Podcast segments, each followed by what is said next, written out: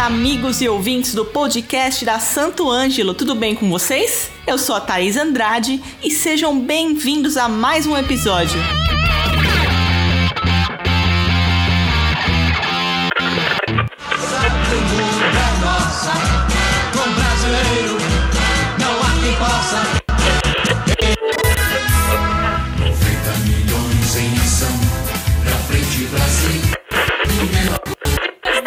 Africa.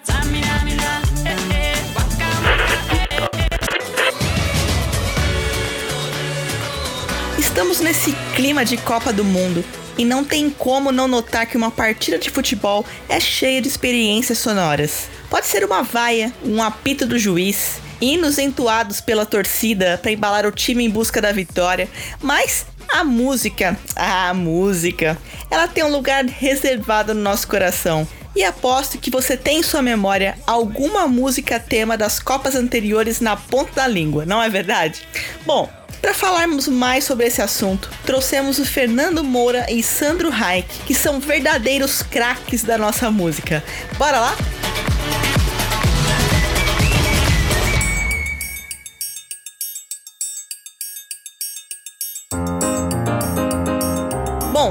se apresentem para os nossos ouvintes e contem um pouco sobre o trabalho de vocês para quem ainda não escutou nossos podcasts anteriores, porque eles já participaram várias vezes por aqui, hein? Olá a todos os nossos ouvintes.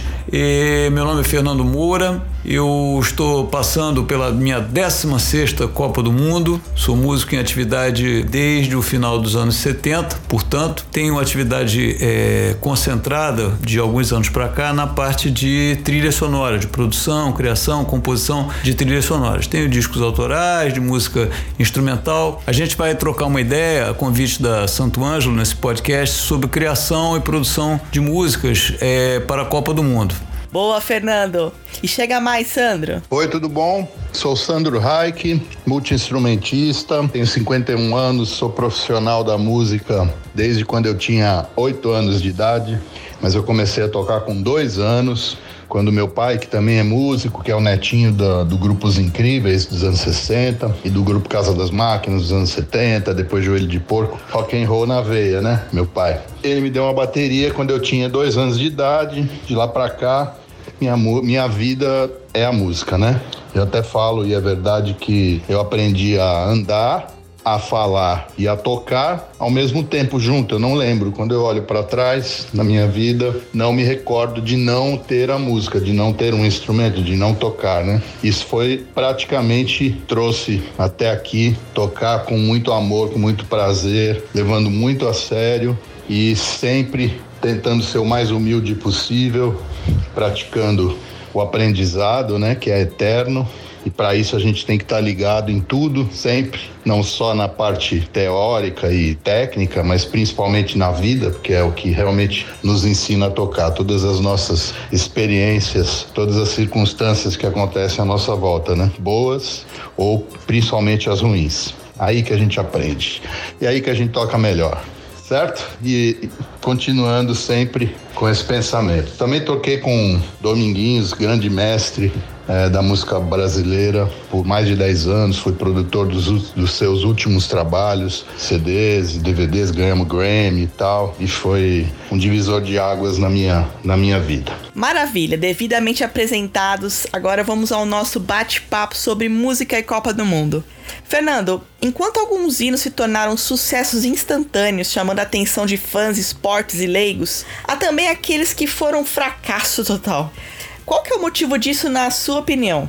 É, relativo ao sucesso ou não de determinados é, temas Copa do Mundo, eu diria que essa a resposta a essa pergunta é a resposta de 5 milhões de dólares. Ninguém sabe, ninguém pode dizer é, com certeza se uma música, seja ela de Copa do Mundo ou não, seja lá que música for, se ela vai fazer sucesso ou não vai. É impossível. Isso aí, na minha opinião, é o que move as pessoas a continuarem fazendo música todos os dias, né? A quantidade de músicas que são são lançadas hoje em dia na internet, na, em todos os, os agregadores, em, em, todas as plataformas, é incomensurável. Alguém deve saber mais ou menos quantas músicas são lançadas diariamente e ninguém sabe exatamente qual que daquelas que vai ser sucesso ou não. Imagine que numa, numa situação de Copa do Mundo, de um evento mundial como a Copa do Mundo, quantas e quantas músicas foram lançadas com o objetivo de vender alguma coisa é, relativa à Copa do Mundo, seja a transmissão por uma rede de televisão ou o famigerado álbum de figurinhas. Então, milhares de músicas em milhares de idiomas. É, não tem fórmula. Mais uma vez, essa questão da composição por fórmula, ela não funciona. É, existem alguns caminhos que a gente vai falar daqui a pouco, é, que são caminhos que a pessoa que trabalha na criação por encomenda, ela vai é, tentar se é, orientar orientar por esses caminhos, mas nada garante que vai ser sucesso. Eu sou daqueles que pensam e já vi isso acontecer muito na minha experiência que o sucesso é aquela é uma coisa intermediária entre aquilo que as pessoas estão querendo ouvir e aquilo que é uma novidade. Eu acho que isso vale para tudo, tanto é, para caneta azul quanto para um hino de Copa do Mundo. Caneta azul nem lembrava mais, viu? Caramba, essa foi, foi boa, foi boa, boa lembrança aqui. Bom, Sandro, Falando um pouquinho agora sobre trabalho para os músicos nessa época, você acredita que todo esse clima acaba gerando mais oportunidades para todo mundo? Eu acredito que na época da Copa do Mundo, possam surgir mais oportunidades, oportunidade de trabalho para os músicos no país que está sediando a Copa, né? Porque aí tá todo mundo lá, tá tendo mais eventos e tal. Aqui no Brasil, sinceramente, eu não acredito. Eu acho que não. Acho que não influencia diretamente a, aos músicos aqui não. Mas eu vejo uma ligação muito grande com, com o esporte, com com o tocar, né, com o jeito de tocar, o jeito de se, de se portar num grupo musical, é exatamente como um jogo de futebol. Então, inclusive em aulas, nas minhas aulas e tal, aulas de prática de banda e tal, eu sempre dou, sempre dou exemplos como se estivesse num campo de futebol, porque eu sou apaixonado, tô curtindo muito essa Copa do Mundo, vendo quase todos os jogos, porque eu, eu amo o esporte, mas cada vez mais entendendo o jogo, entendendo como se porta, né? Os times, as estratégias e tudo mais, e aí é que começa a ficar bacana, né? Além da, da lógico da, da parte torcedor do Brasil, né? Que apesar de tudo a gente sempre é, fica com esperança. Antes de começar a Copa, eu tava um pouco desacreditado, assim, falando, pô, isso não é hora de ter Copa do Mundo, que negócio não vai acontecer nada. Mas a hora que começa, a gente se empolga, quem gosta de futebol acaba se empolgando e acaba sendo envolvido, né? É isso aí, verdade. Fernando, quais músicas de época de Copa do Mundo nunca saíram da sua cabeça? Que, que vem na sua mente aí quando a gente fala de Copa do Mundo e música? Música de Copa do Mundo ou de futebol que fica na, na, na minha memória, tenham ficado na minha memória, é, eu destacaria duas. A primeira é uma composta para a Copa de 70 pelo Miguel Gustavo, que foi um compositor de jingles incrível. Ele fez muitos jingles famosos, como do Leite Glória, e fez esse da, da, da Copa do Mundo, que infelizmente depois ele virou um, um, um, um hino e uma lembrança de tempos difíceis aqui no Brasil politicamente, né, que foi o Pra Frente Brasil.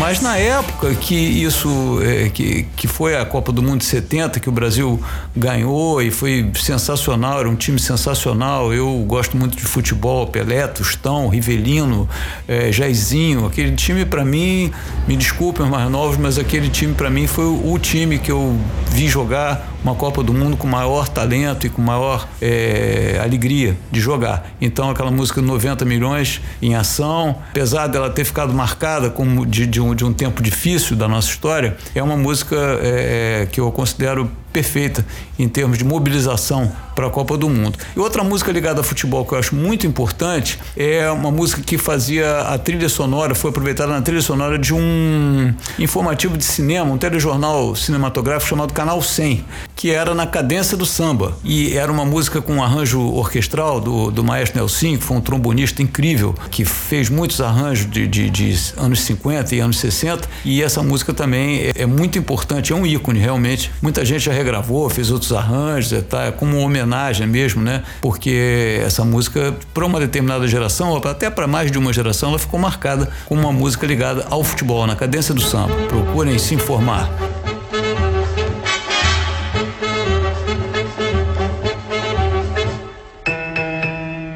Boa, fica a dica aí para todo mundo, hein? Bora ouvir. E para você, Sandro, o que, que vem na sua cabeça quando a gente fala de música e Copa do Mundo? A música de Copa do Mundo que tá na minha cabeça, que nunca saiu,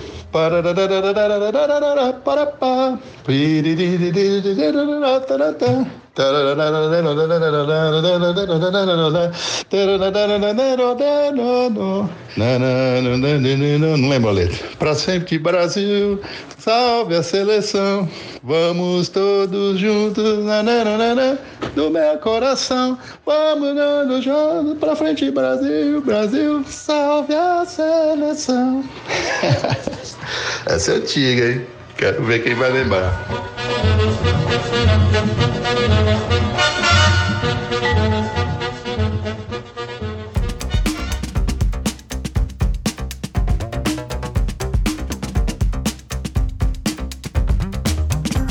Bom, e falando nisso, nesse arranjo todo que você fez aí com a sua voz, Fernando, o que, que produtor, compositor pensa em termos de arranjo quando compõe uma música para um evento desse tipo? Como que funciona mais ou menos esse processo criativo?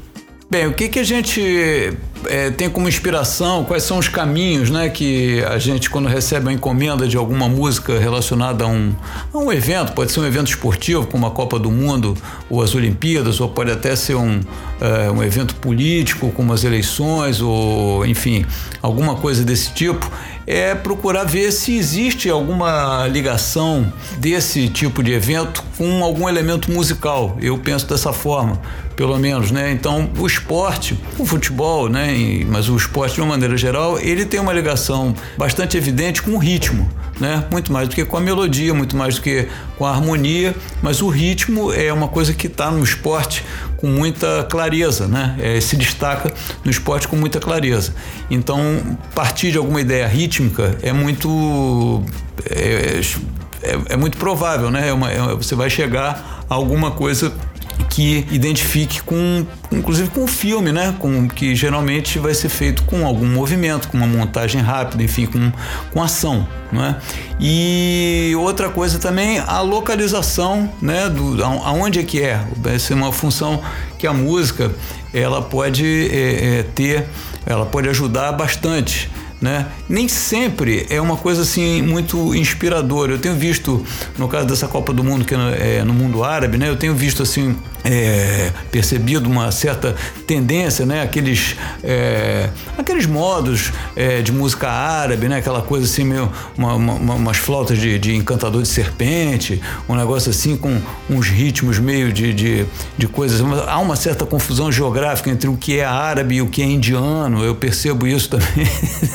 Rola um pouquinho essa, essa geografia, é, permissão geográfica, né? Como tem licença poética, talvez tenha licença geográfica, né? não sei. Mas, de qualquer maneira, é, é são pontos de partida. Eu acho que para a coisa do futebol ou de esporte, o ritmo realmente é, é fundamental não é? E uma coisa que a Cine, que cria uma, uma, uma marca sonora, pode ser através da melodia ou alguma coisa em termos de um, um refrão ou, ou alguma, alguma gíria, alguma coisa que esteja é, à solta aí, esteja correndo é, por aí, e aí você incorpora aquilo na, na, na música com vocal, pode ser uma coisa legal, né? As coisas que têm uma marca vocal, as, as trilhas que têm uma marca vocal para esse tipo tipo de evento elas funcionam muito bem. A pessoa eh, se liga, tá ali na. Foi lá na cozinha pegar aquela cervejinha gelada, porque acabou a cerveja que ele estava tomando ali no intervalo. Ele tem que escutar alguma coisa que traga ele de volta da porta da geladeira, de volta ali para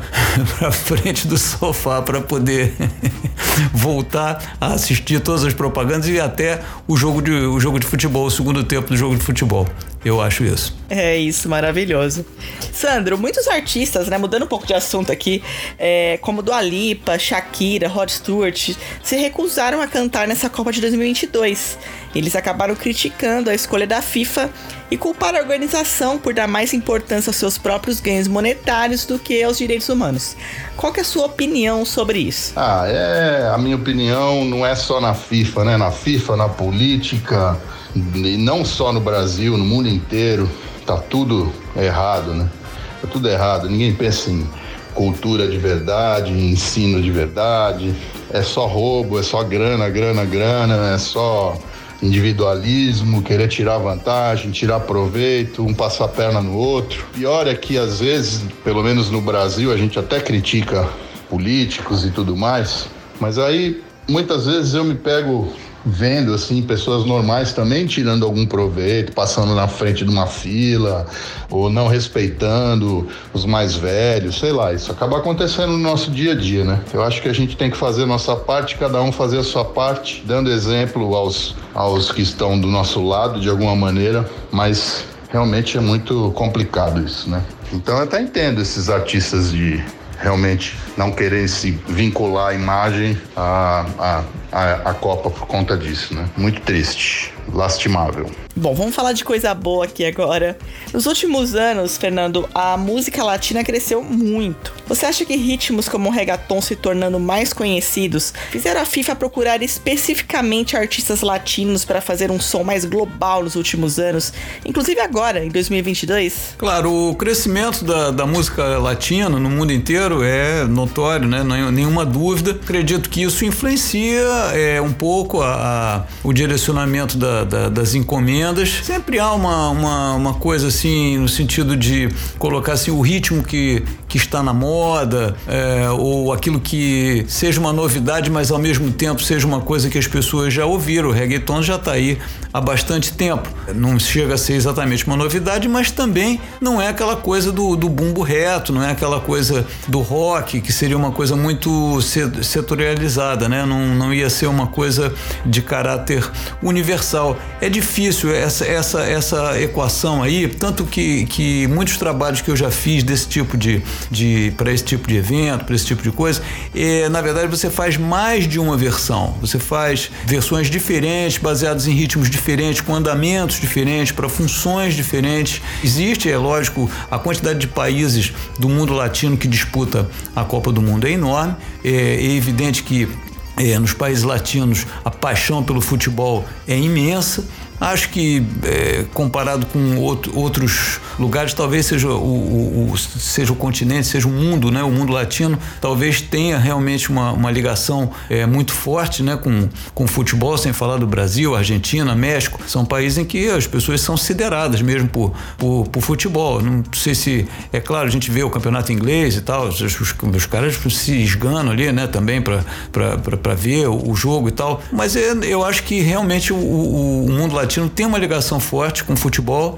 Acho que a escolha é também baseada um pouco na, na popularidade. Eu não acredito que o futebol seja tão popular, é, vamos supor, é, na Argentina quanto é na Austrália. Eu acho que realmente é, tem essa, ou, nos, ou mesmo nos Estados Unidos. Então eu acho que tem um pouco isso. Mas lembrando sempre que são feitas é, várias versões e várias, vários arranjos, até inclusive chegar àquela que vai ser, a que vai pegar mais, voltando aí a, a, a uma pergunta que já, já foi feita antes, qual que dá certo, qual que não dá certo. Não sabe. Então alguma vai, vai, vai haver um, uma, uma, uma, uma resposta do público maior do que da outra.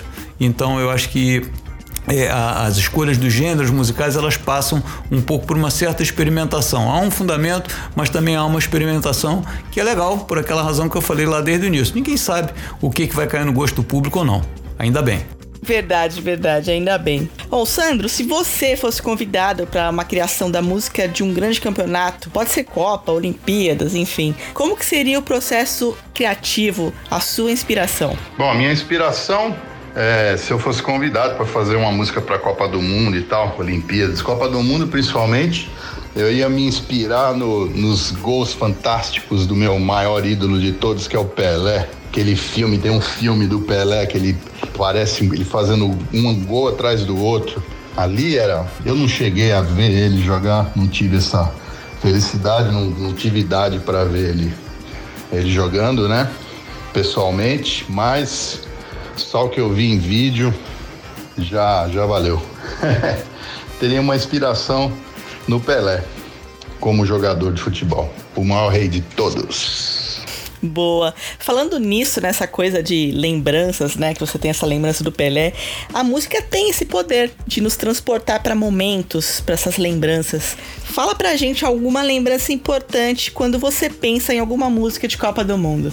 Eu tenho muitos momentos de Copa do Mundo que eu me, que me recordo. Desde a primeira Copa do Mundo que eu, me, que eu me lembro como gente, que foi em 1978, na Argentina, onde a Argentina ganhou, né? Que tinha o Kempis, eu lembro do Kempis.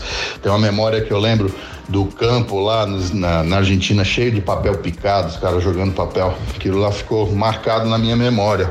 E depois todas as Copas, 1982, um absurdo que aquela Copa era nossa, um dos melhores times que o Brasil já teve, Zico, Sócrates. Ali, ali acho que marcou para mim. É, Éder, Falcão, Júnior, aquele time era era fogo demais. Era muito bom.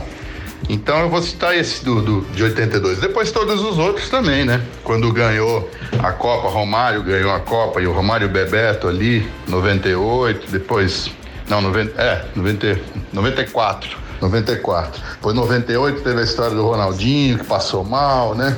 Teve convulsão, ninguém sabe a história direito até hoje. Foi 2002 ganhou. Tudo isso eu venho acompanhando com muita, muita felicidade, que eu gosto demais. Então, mas eu vou citar 1982, aquela Copa que eu era muito fã do Zico, do Sócrates.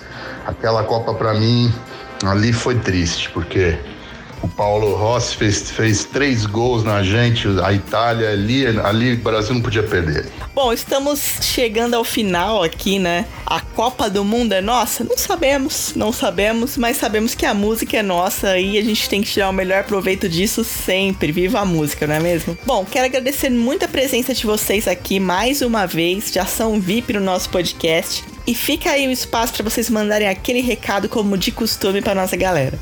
Bom, então eu queria agradecer a mais esse convite da Santo Ângelo, né, para participar de um, de um podcast falando de, de música, falando de composição, de trilha sonora. Adorei, como sempre, as perguntas são muito, muito pertinentes, muito é, bem pensadas. Então queria agradecer a todos da, da, da Santo Ângelo, a Thaís, também a, a Helena, a to, todos vocês aí. E dizer que quem quiser dar uma passeada lá na minha homepage, fernandomoura.mus.br vai ser muito bem recebido, vai ter muita coisa boa para ouvir, muita coisa para conhecer. Tem um pouco do meu estúdio lá, tem muito dos meus trabalhos, os anos que eu trabalhei no Japão. fernandomoura.mus.br. Um abraço a todos e obrigado por essa audiência sensacional. Valeu, gente. Até. Beleza? Fico por aqui, Sandro Raik, me despedindo dos ouvintes. Agradecido mais uma vez pela, pelo convite de participar aqui. Agradeço a, a Thaís Andrade me convidou, a Santo Ângelo, queridos, todos os queridos, aquela família maravilhosa que eu amo. Muito obrigado, muito obrigado, gratidão. Tamo junto, hein? Santo Ângelo na cabeça. Os melhores cabos e um monte de outras coisas maravilhosas. Abraço. É isso aí, muitas coisas maravilhosas para nós todos. E nos vemos semana que vem. Não esquece de compartilhar esse podcast com todo mundo. Abraço.